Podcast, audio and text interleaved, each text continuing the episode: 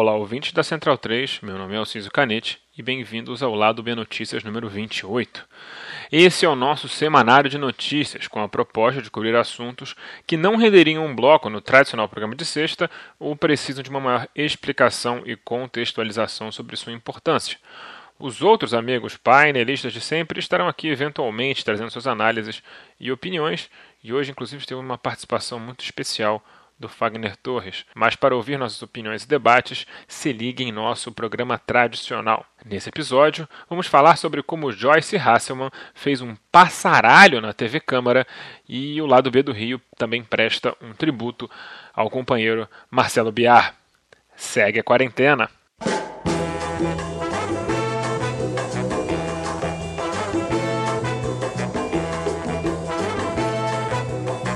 Joyce Hasselman tem um histórico em redações de mídia. Passou por Record, Veja, entre outras, até se descobrir que se tratava de uma plagiadora compulsiva que vivia de roubar créditos de colegas jornalistas para avançar a própria carreira. Depois de ficar em maus lençóis em seu círculo profissional, seguiu no personagem de, e abro muitas aspas nesse momento, repórter investigativa de conspirações petistas, algo que é ridículo e sem fundamento, mas é bom lembrar que seu conteúdo não era muito diferente das grandes revistas e jornais à época. Isso a fez se manter em alta nas redes e fez com que ela emplacasse uma votação bem sólida para deputada federal, surfando na onda do bolsonarismo e do antipetismo, que era sua marca registrada. Ao tentar se descolar do bolsonarismo ainda em 2019, pois afinal sempre foi tucana, foi cuspida de maneira bastante violenta pela comunicação de confiança do presidente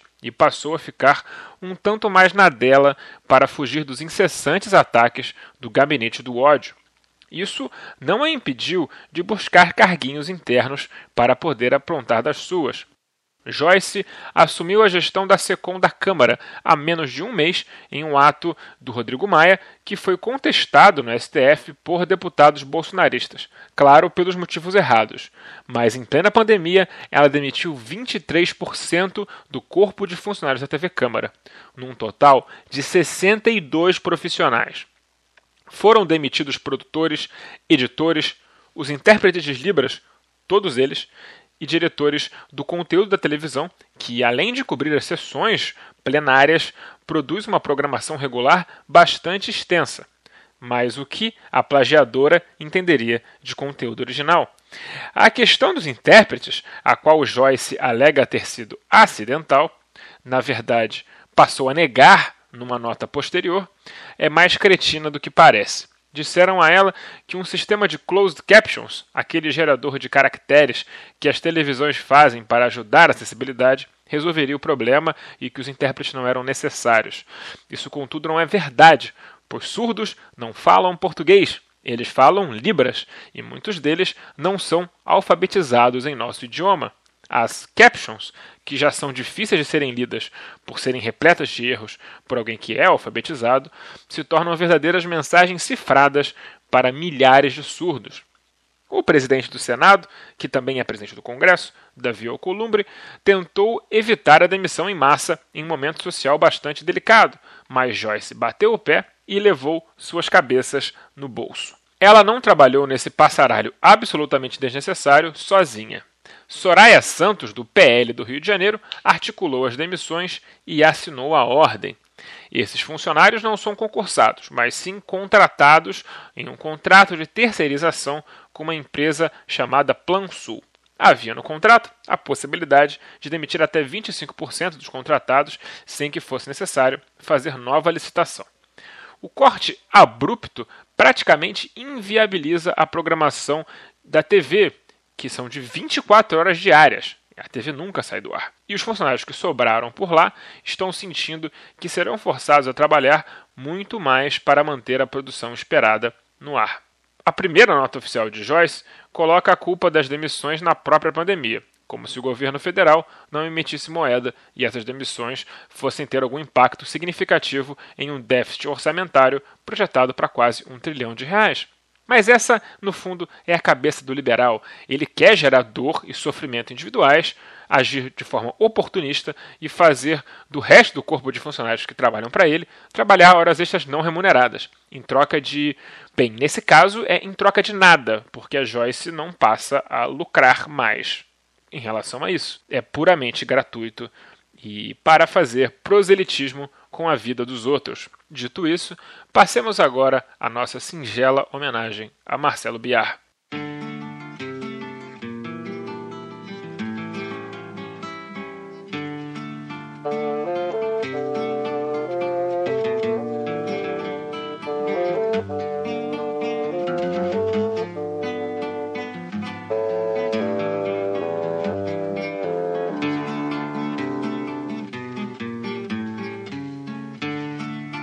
Lado B do Rio é produzido com a ajuda financeira de nosso financiamento coletivo no Padrim.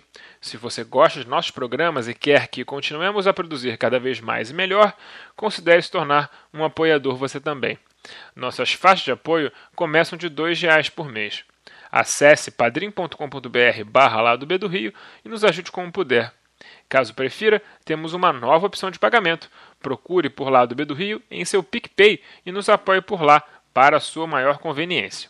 Se não estiver podendo ajudar financeiramente, não tem problema. Nos ajude divulgando o nosso programa, mostre nosso feed para seus amigos, colegas, conhecidos e qualquer pessoa que você achar que pode nos se interessar por nosso conteúdo. Marcelo Biar não era uma pessoa qualquer. Ele foi, desde cedo, mordido pelo bichinho da indignação contra esse sistema maldito em que vivemos e dedicou sua vida a fazer a diferença que podia na vida das pessoas. Escolheu trabalhar com aqueles que a sociedade mais odeia e despreza, a população carcerária. Ele foi diretor da escola do Complexo Penitenciário de Bangu por quatro anos, experiência a qual ele nos contou em bastante detalhe no lado B do Rio número 29, o qual eu recomendo que vocês deem uma conferida hoje, se puderem. Militou, desgastou sua saúde, se exauriu, mas não perdeu sua ternura jamais. Seu bom humor e otimismo foi lembrado por todos aqueles que lamentaram sua perda pela Covid-19 nesse sábado, publicamente. Apesar de otimista, sabia que a pandemia era um perigo muito grande para alguém como ele. Por isso, o Fagner veio aqui no lado B Notícias ler o último texto produzido pelo Biar, no qual ele faz uma profunda análise pessoal e conjuntural do que está acontecendo no Brasil. Agora que descobri que vou morrer, vos digo: a proximidade da morte é sábia. Faz com que, inevitavelmente, queiramos falar e fazer coisas. Em 2016 tive um infarto e coloquei quatro estentes. Sim, é um susto, mas a vida seguiu. Fui só eu naquela hora. Agora vem a pandemia e são e somos todos. Não estou infectado, deixo claro, mas tudo pode ser uma questão de tempo. Mas e daí não estar, se sei que outros tantos estão? Em meio a isso, ficou tudo mais claro para mim e de mim. Porque não se trata mais do medo de morrer, até porque esta é uma certeza com variações de tempo, mas de não existirmos mais. Na iminência da morte, surgem urgências de explicar e viver coisas e medos de não falá-las e não vivê-las. Quero que saibam e entendam que eu e muitos outros sempre vimos o mundo em pandemia e nos horrorizamos. A pandemia da fome, da escravidão, da desigualdade, do egoísmo. Alguns de nós, em outros tempos que espero não retornem, foram presos e mortos por falar contra esta pandemia. Nos horrorizamos quando víamos mandarem pessoas saírem das ruas e avisávamos que estes não tinham casa tanto quanto agora vemos governantes mandarem pessoas saírem de casa e irem para a morte. Sempre foi horrível para mim ver as pessoas morrerem sem acesso a um cuidado básico de saúde, enquanto grupos capitalistas ficam ricos com a venda de planos de acesso a isso que é direito básico de qualquer cidadão.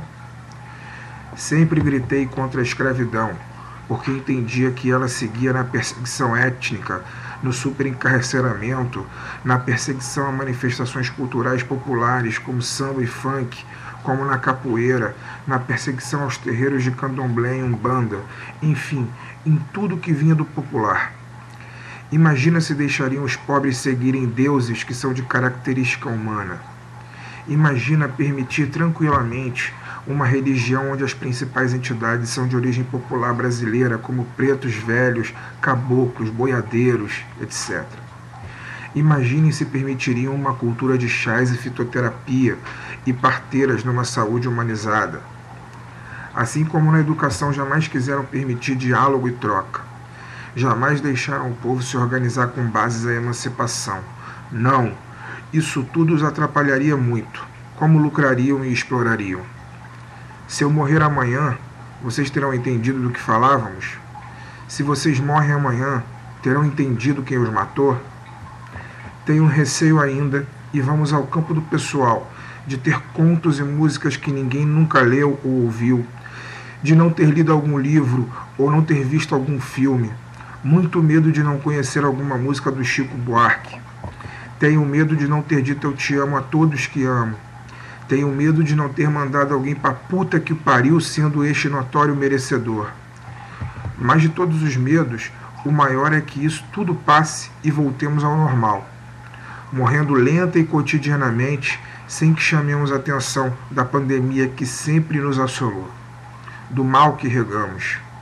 Morro de medo de me deixar levar por um enorme bloco de carnaval, profundamente embriagado por todo um fim de semana e na segunda-feira voltar à rotina.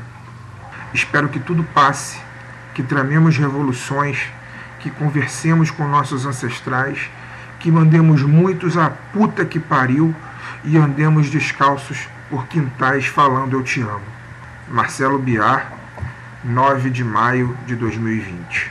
Infelizmente, a vida é assim. Quem é bom vai cedo e a horda de filhos da puta que merecem ser mandados à puta que o pariu diariamente, seguem aí, respirando.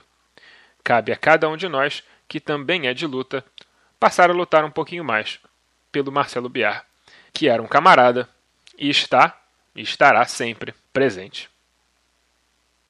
As trilhas para esse programa foram retiradas do Drama da Humana Manada da banda O Efecto, Preciso Me Encontrar de Cartola e Eu Tá Vendo no Copo, de Noriel Vilela. Fiquem ligados em nosso programa regular na sexta, porque teremos novos convidados maravilhosos como sempre. Não percam.